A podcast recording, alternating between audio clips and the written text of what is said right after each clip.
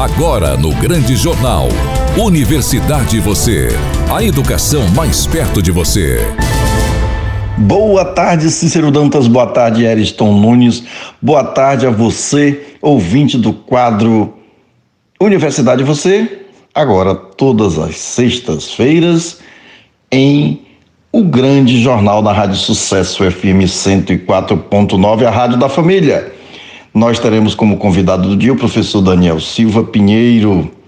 Ele vai falar sobre o Dia do Pedagogo. Temos a participação especial de Andrew Jardim. Boa tarde, Roberta Gonçalves. É com você. Boa tarde, professor Gilson Monteiro. Boa tarde aos nossos colaboradores. Boa tarde, André Jardim, que faz a participação especial. Boa tarde a você, querido ouvinte, que nos acompanha aqui na Rádio Sucesso FM 104,9, a Rádio da Família. Boa tarde ao nosso convidado do dia, professor Daniel Silva Pinheiro. Muito obrigada, professor, desde já, por ter aceito o nosso convite e seja muito bem-vindo ao quadro Universidade e Você. Boa tarde, Professor Daniel, dia 20 de maio se comemora o Dia do Pedagogo. Qual a importância e como surgiu esta data? Olá, gente, boa tarde aos nossos apresentadores, a cada um dos ouvintes e das ouvintes da Rádio Sucesso FM. É um privilégio poder conversar com vocês hoje. De fato, o dia 20 de maio é um dia muito significativo, uma data muito significativa para todos os pedagogos e pedagogas, já que ela é um reconhecimento da relevância da, dessa atividade profissional no contexto da nossa sociedade. E acho que a lei 13.083 de 2015, que é a lei que institui esse dia como sendo o Dia Nacional do Pedagogo, de fato é a expressão máxima disso, né? De que a sociedade reconhece a importância e a relevância desses profissionais que se ocupam todos os dias de uma atividade extremamente nobre, que é a de planejamento, articulação e execução de processos educativos em diferentes espaços.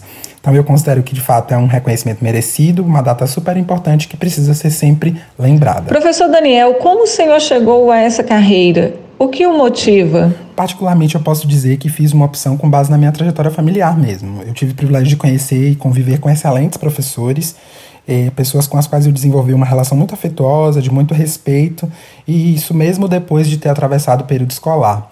E especificamente na minha vivência, eu tenho dois tios que são professores, um deles pedagogo especificamente, que me ajudaram a ver na pedagogia uma possibilidade de realização pessoal, por um lado, e ao mesmo tempo também ver ali um exercício profissional que reverbera na vida das pessoas, que concretamente faz diferença na vida delas e no âmbito social.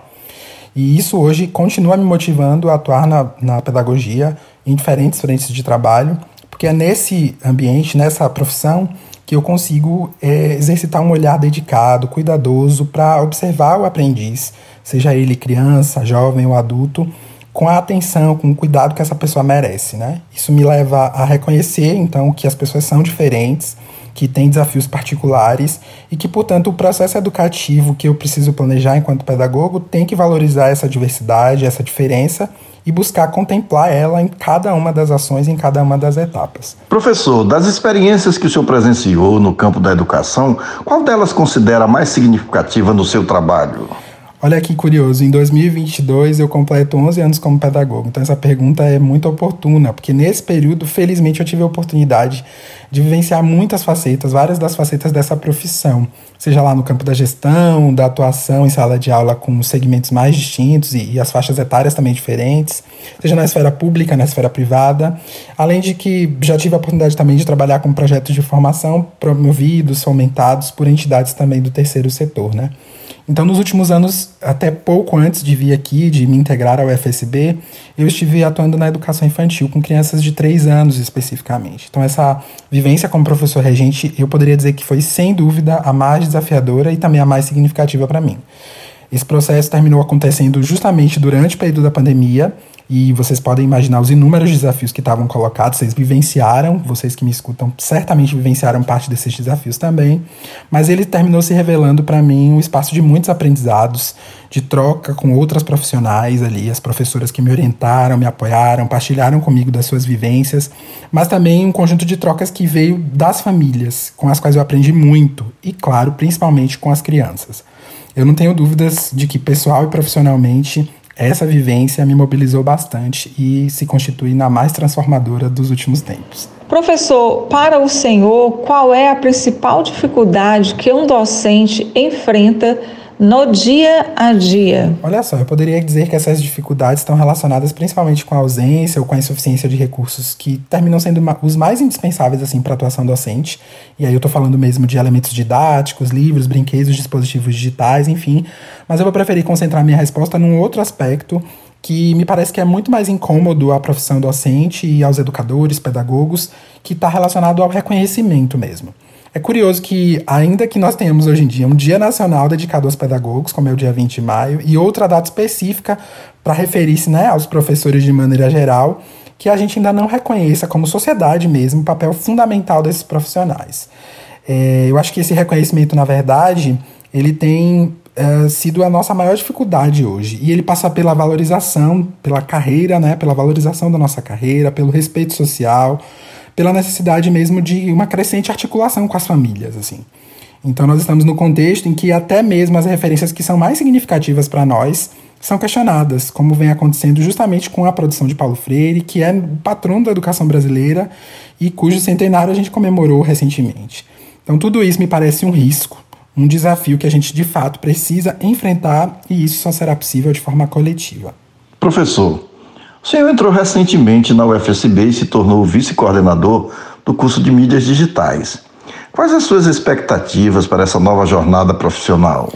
Bom, integrar a comunidade da UFSB para mim tem se revelado num privilégio, assim, e no final das contas um resultado de muito empenho e dedicação, assim, dos últimos anos. Mas ainda que eu já tenha, de fato, alguns anos atuando como pesquisador aqui nessa nova universidade, eu ainda estou me adaptando e, claro, todos os colegas, servidores têm sido fundamentais nesse processo. Então, eu acredito que a minha incorporação no curso de mídias digitais especificamente enquanto pedagogo de formação e atuando na vice-coordenação lá do professor Gilson Monteiro, termina sendo um reflexo de dois aspectos que têm total relação com o que a gente conversou hoje, né? Primeiro, é um sinal de que o campo da atuação dos pedagogos e das pedagogas é muito vasto e multifacetado. Há um terreno diverso para várias expressões profissionais e espaços também diversos de exercício. A própria universidade, os hospitais, as escolas, os veículos de comunicação são todos ambientes onde os pedagogos e as pedagogas podem atuar. Do ponto de vista das mídias digitais, que é o segundo ponto, esse novo profissional, que é o nosso curso, que o nosso curso da UFSB vem trabalhando aqui na formação, terminando sendo pioneiro no Brasil, também expressa a articulação necessária com os cenários educativos, que é uma demanda corrente, uma demanda crescente, e também um dos possíveis âmbitos nos quais, e portanto, um dos possíveis âmbitos nos quais os gestores e as gestoras de mídia vão poder atuar. Eu venho então para somar com os esforços de consolidação do curso e ampliação das suas vertentes, que já vêm sendo feitos e, enfim, desenvolvidos amplamente. Então eu quero aqui agradecer demais ao professor Gilson, e que me recebeu aqui hoje e que é meu colega no colegiado, e também a você, Roberta, pela acolhida. Eu deixo aqui então meu giga abraço para cada ouvinte dessa rádio FM, que claro é sucesso. Nosso muito obrigado ao professor Daniel Pinheiro, ele gosta de ser tratado como Daniel Pinheiro, embora a gente aqui respeitosamente chame de professor Daniel Silva Pinheiro. professor Daniel gosta de ser chamado de Daniel Pinheiro.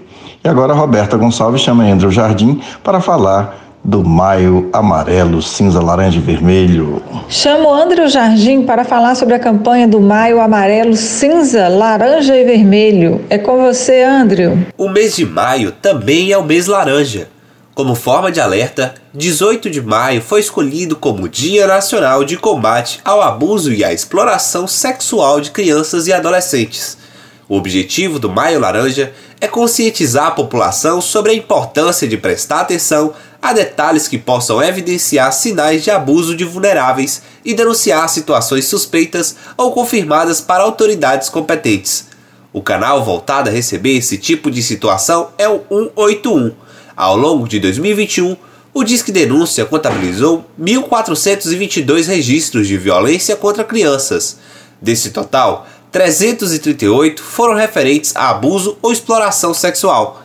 Em 2020, os registros totais foram de 1.577 e os de violência ou abuso sexual foram de 412. A cada hora, três crianças são abusadas no Brasil, cerca de 51% tem entre 1 a 5 anos de idade.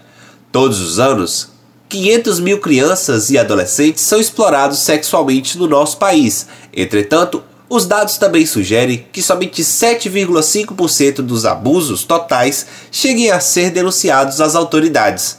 Ou seja, esses números na verdade são muito maiores. Nesse Maio Laranja e em todo ano, proteja as crianças e adolescentes, proteja o futuro. Chegamos ao final do nosso quadro Universidade Você. Muito obrigada a todos. Em especial, obrigada ao nosso vice-coordenador do curso de mídias digitais, professor Daniel.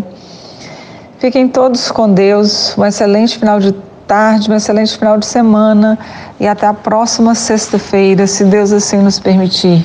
Acabou, que pena que eu tenho que ir embora. Boa tarde, Cícero Dantas, boa tarde, Ariston Nunes, boa tarde, Roberta Gonçalves, com quem divido a apresentação e a produção deste quadro Universidade Você, que agora vai ao ar toda sexta-feira, hum, depois, ou melhor, é no último bloco de O Grande Jornal. Nós estamos falando com você em casa, no carro, na bicicleta, você que está voltando não esqueça, dia 27 de junho voltamos às aulas presenciais na UFSB. Fique com o nosso Deus. Tchau, Teixeira de Freitas. Tchau, Brasil. Tchau, mundo. E até a próxima sexta-feira. Esta é uma atividade vinculada ao Grupo de Estudos e Pesquisas em Ecossistemas Comunicacionais e as Tecnologias da Inteligência. ECOIN. Você acabou de ouvir. O Grande Jornal, um jornal completo, imparcial e interativo. O seu encontro diário com a informação. O Grande Jornal, apresentação Cícero Dantas, reportagem Márcio Barney e Miriam Ferreira. Produção e sonoplastia, Eriston Nunes. Direção geral, Leco Gomes.